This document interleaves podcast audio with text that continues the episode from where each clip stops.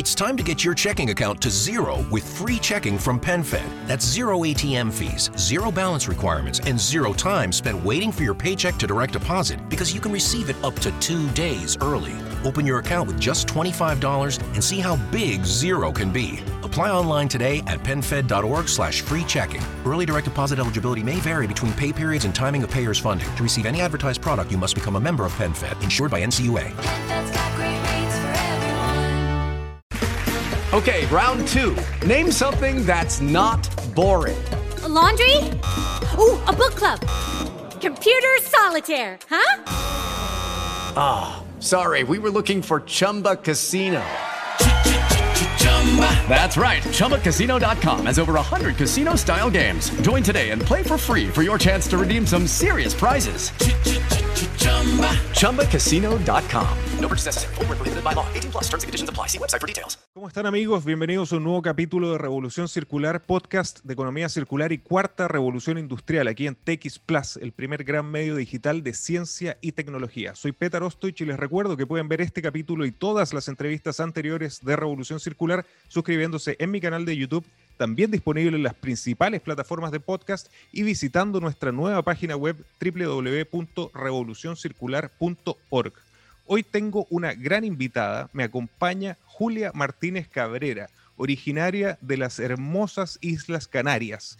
Ella es investigadora en economía circular aplicada al sector turístico en el TIDES, Instituto Universitario de Turismo y Desarrollo Económico Sostenible de la Universidad de Las Palmas de Gran Canaria y actualmente estudia en, e, HEC París su Master of Science in Sustainability and Social Innovation. Julia, muy bienvenida a Revolución Circular. Julia, vamos a tratar un tema que me han solicitado muchísimo, que es eh, muy importante como actividad para una región como América Latina y también en, España y en otros eh, países. Y creo que tú, como me comentaste, tu pasión por este tema nace justamente porque eres originaria de un lugar como las Islas Canarias, donde el turismo tiene un rol fundamental. Primero, para hacer un contexto, cuéntanos un poco, por favor, eh, de, cómo nace eh, y cuáles son las características de, tu maravillosa región y qué tan importante es el turismo para la actividad. Vale, pues bueno, muchas gracias, Peter, ante todo.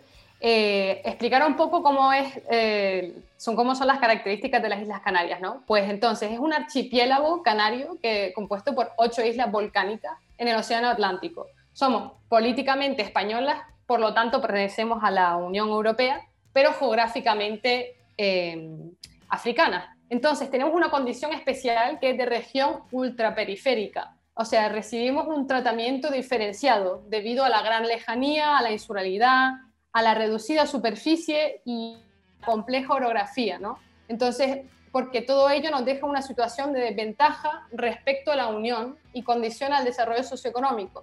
Pero a pesar de eso, también somos el lugar con más horas de sol de Europa. Tenemos concretamente 3.000 al año y el mejor clima del mundo, lo que nos hace también súper atractivos como destino turístico, como con unos 23 grados de media, la eterna primavera, se podría decir. Em, también yo soy, yo soy concretamente de la isla de Gran Canaria, ¿no? que se conoce como un continente en miniatura porque es una isla de contraste.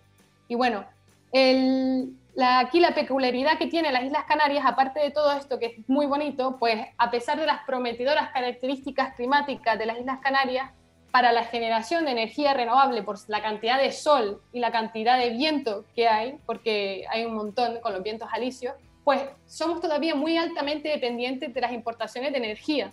O sea, el uso de hidrocarburos para la producción de electricidad es del 90%. O sea, todavía estamos muy eh, dependientes de ese tipo de, energía, ¿no?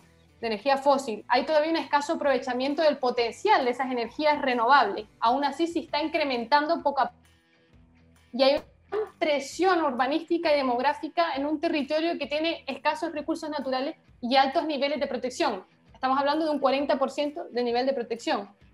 Entonces, asumado todo esto, bueno, em, la economía nuestra, ¿no? Eh, la economía regional depende principalmente del turismo. Somos el 35% del Producto Interior Bruto nuestro viene del turismo. Y luego, 8 de cada 10 empleos están directa o indirectamente vinculados con el turismo. Y encima, algo que es súper bien, que viene a nuestro favor, pues que somos líderes en turismo. O sea, contribuimos al PIB turístico español un montón.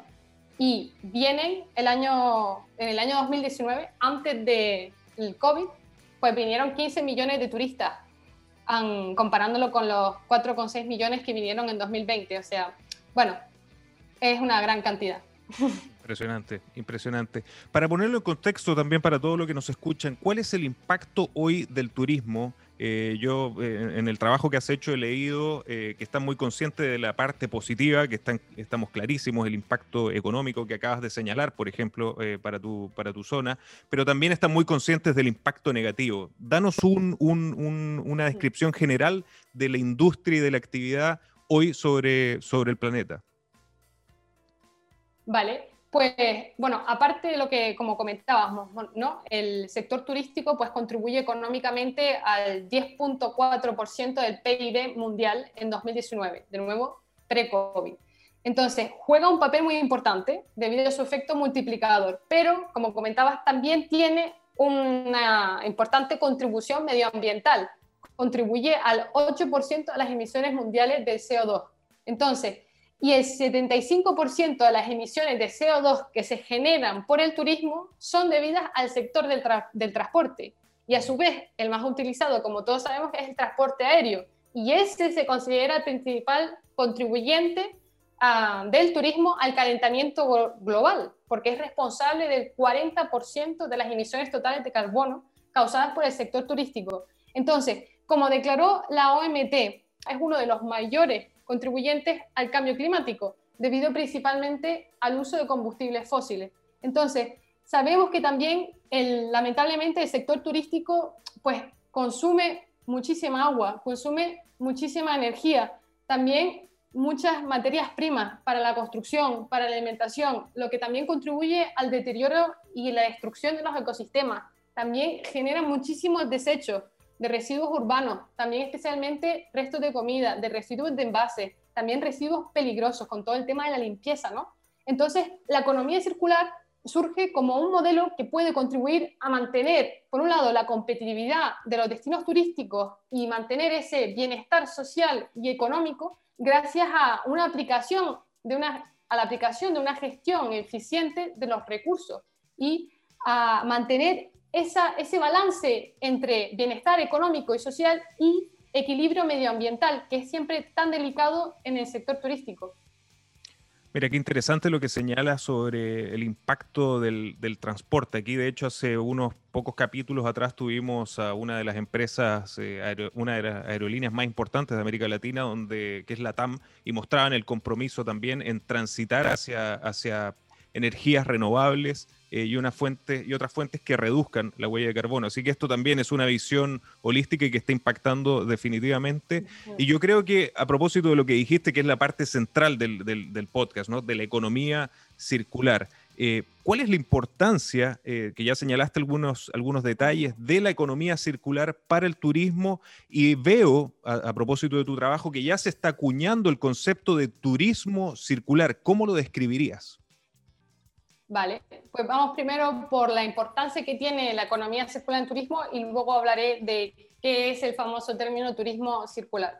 Entonces, eh, ¿por qué es tan importante? Bueno, pues que porque ayuda a que seamos más autosuficientes, a que redujamos la huella, de, la huella ecológica, a que podamos mantener, como ya decía, esa prosperidad económica, haciéndolo ahora más que nunca más resiliente a esos futuros shocks que van a venir y ser aún así más competitivos.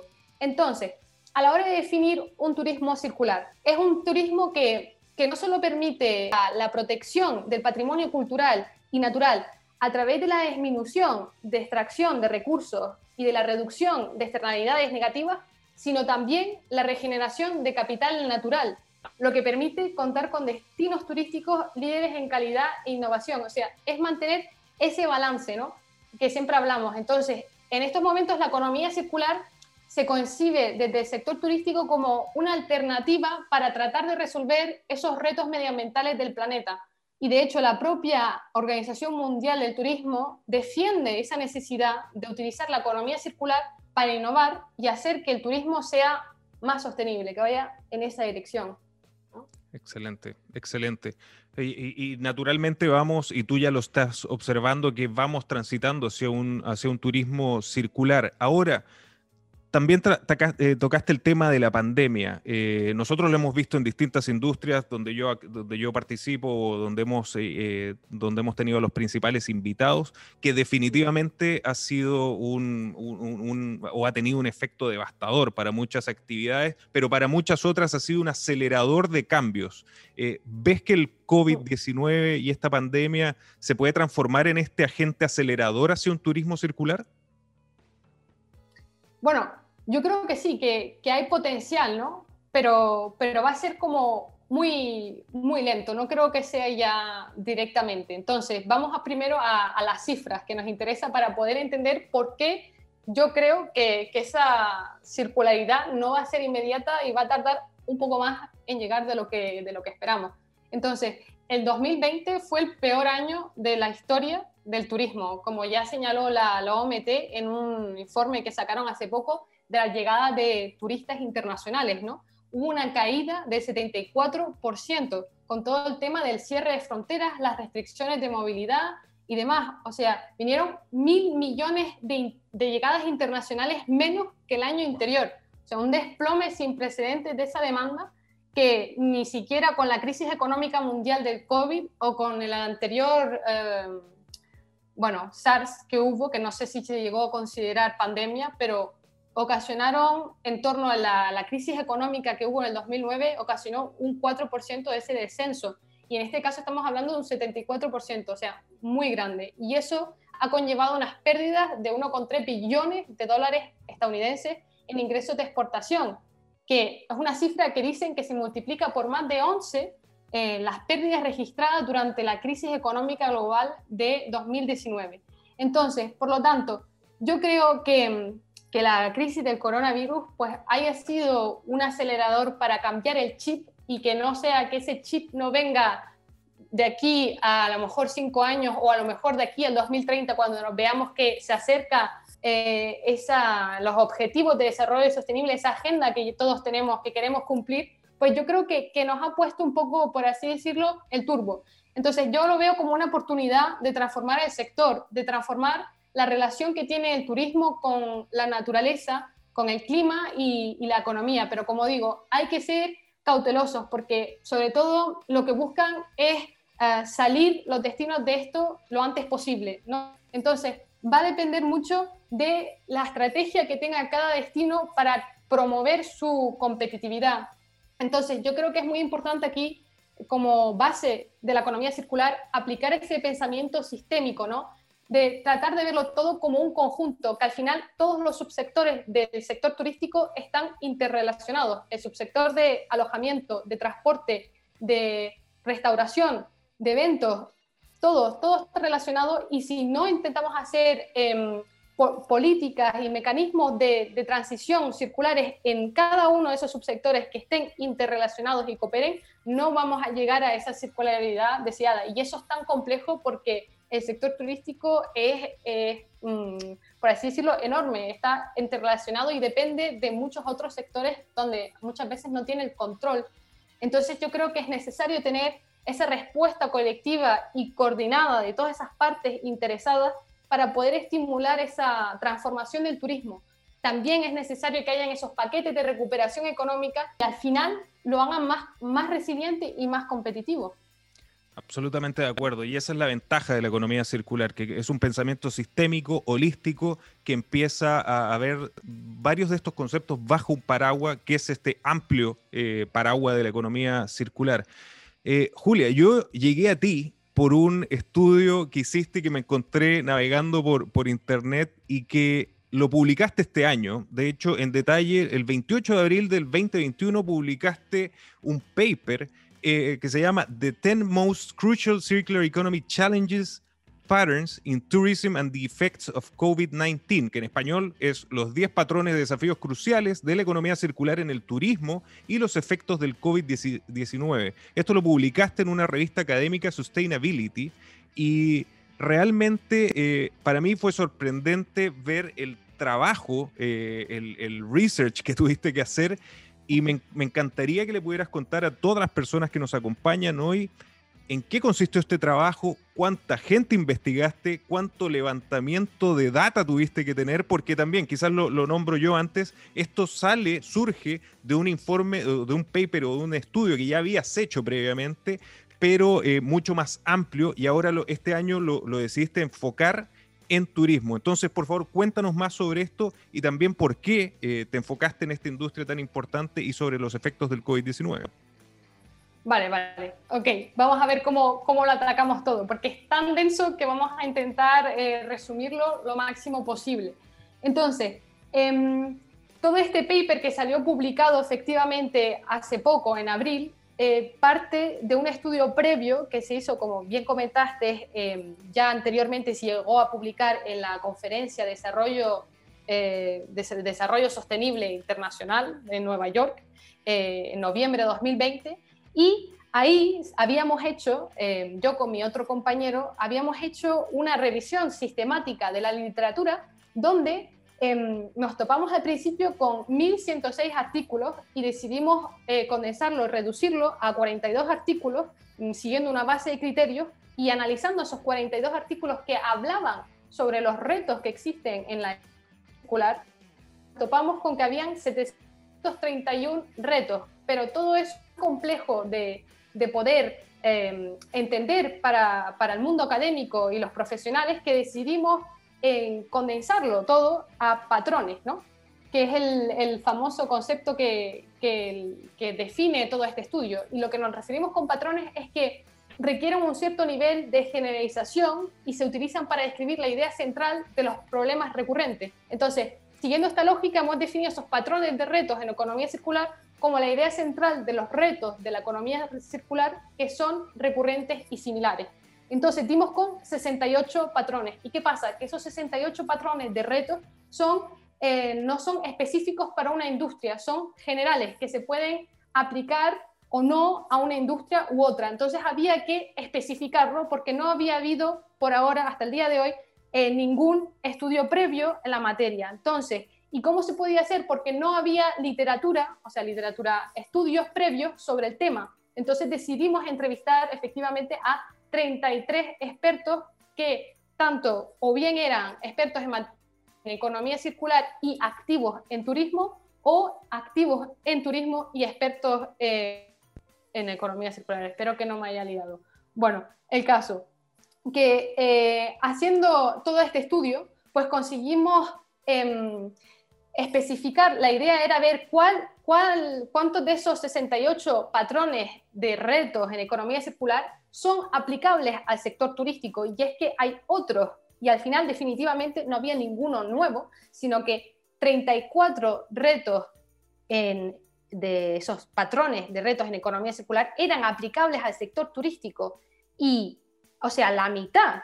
Y lo que es muy interesante es que de esos retos los clasificamos en nivel macroambiental, nivel microambiental y nivel organizacional. ¿Qué nos referimos por eso? Macroambiental se refiere desde el punto de vista de una empresa, todos esos factores que la empresa no puede controlar.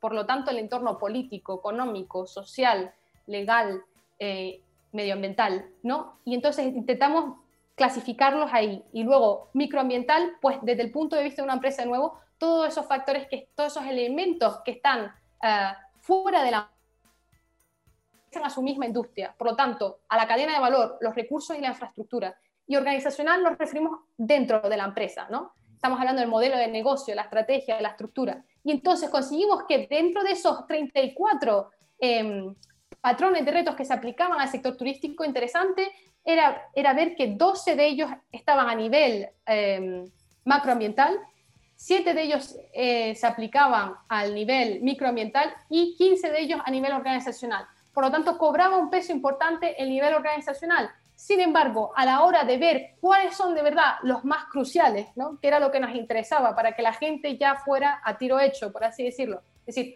cuáles son los 10 retos más importantes, pues la, la, mayoría de ellos se encontraba a nivel macroambiental, seis de ellos específicamente, ¿no? Y luego, tres de ellos se encontraban a nivel microambiental y uno de ellos se encontraba a nivel organizacional, completamente ya luego cambiaba el posicionamiento.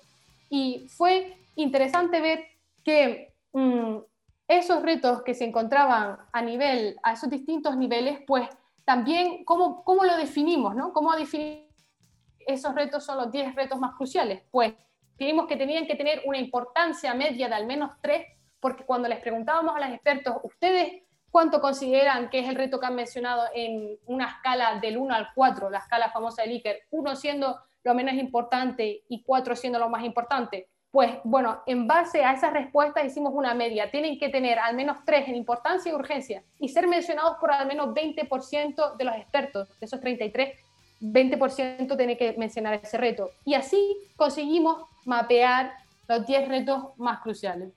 Entonces, em, para lo que puedo hacer es concretizar en alguno que algún otro reto si quieres Petra sí, por favor. ir más entonces por ejemplo he decidido hoy em, explicar, por el tema del tiempo y demás, que no tenemos mucho tiempo, pues especificarme más en el tema del reto este macroambiental económico que tenemos aquí, que se llama que el sistema fiscal favorece la economía lineal y no apoya la economía circular. Pues concretamente 12 expertos hablaron de este reto y dijeron que pues efectivamente afectan las posibilidades de circulación en la industria turística, porque primero, en relación con el transporte, los expertos señalaron que la fiscalidad combustible de la aviación es defectuosa porque no se internalizan esas externalidades. Entonces, el problema es que si los impuestos se aplicaran adecuadamente a, a esa energía, el turismo disminuiría, ¿no? Y las comunidades altamente dependientes del turismo estarían en una peor situación y se opondrían. Entonces, es complicado. Y respecto a ese reto, segundo, otros expertos mencionaron que es más barato incentivar los comportamientos lineales que los circulares. Por ejemplo, tirar residuos orgánicos al vertedero en lugar de clasificarlos para incorporarlos de nuevo a esa cadena de valor en forma de compost. Pues la actual base organizativa del sector turístico, al menos en España, carece de incentivos reales para adoptar la economía circular. Entonces, uno de los motivos principales es esa falta de internalización de las externalidades negativas al no ser más costoso un producto más contaminante que un producto menos contaminante. Entonces, esto hace que sea prohibitivo cambiar hacia, estrategia, hacia estrategias de compra de economía circular, desmotivando así a los actores del turismo para que sean circulares y ejerce una presión medioambiental al modelo lineal que conocemos de extraer, fabricar, desechar. Entonces, una vía de incentivo al empresariado para la adopción de prácticas circulares es hacer más competitivos y baratos los productos más, más sostenibles a través de incentivos fiscales a dichos productos o, a o tasar esos productos más contaminantes.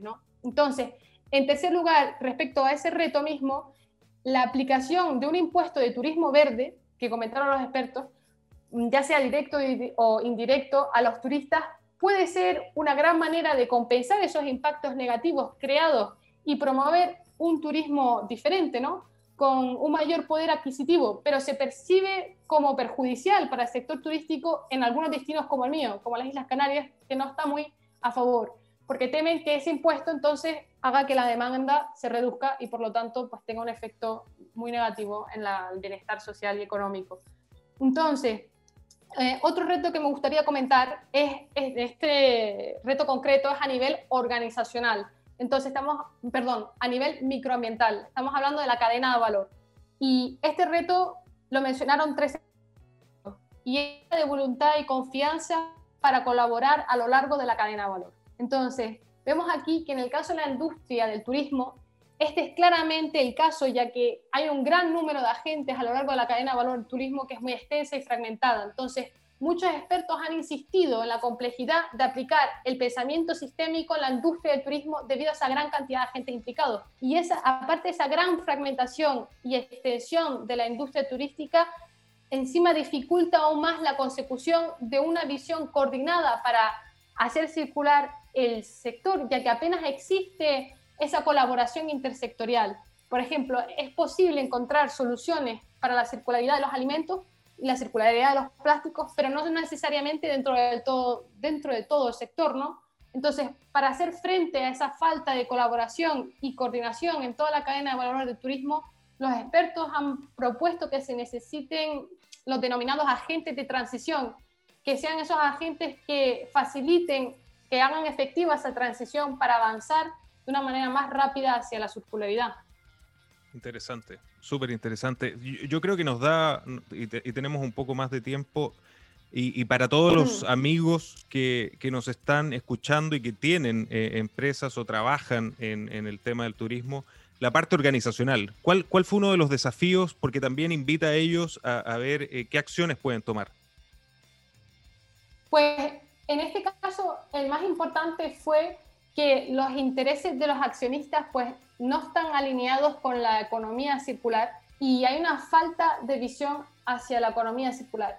Es decir, que en este caso eh, es muy difícil a veces em, promover un modelo de economía circular en, en, la organización porque directamente desde arriba no hay ningún interés para hacerlo o es muy difícil convencerlos porque todavía existe ese famoso falso pensamiento de que hay que eh, ganar dinero ya a corto plazo, ¿no? Todo lo que sea para que esa inversión sea rentable. Ese retorno a la inversión tiene que llegar ya, no puede llegar de aquí a tres años o de aquí a cinco años. Resulta muchas veces, desgraciadamente, pero no en todas las soluciones de economía circular que se propone, esa, ese retorno a la inversión pues llega más tarde y eso los empresarios que viven en un mundo en el que ya quieren ver cómo se, sacar beneficio a esa inversión cómo pueden obtener eh, eso, eh, distintos ingresos determinados debido a las acciones que hagan, pues a veces se ve frenada porque la economía circular parece ser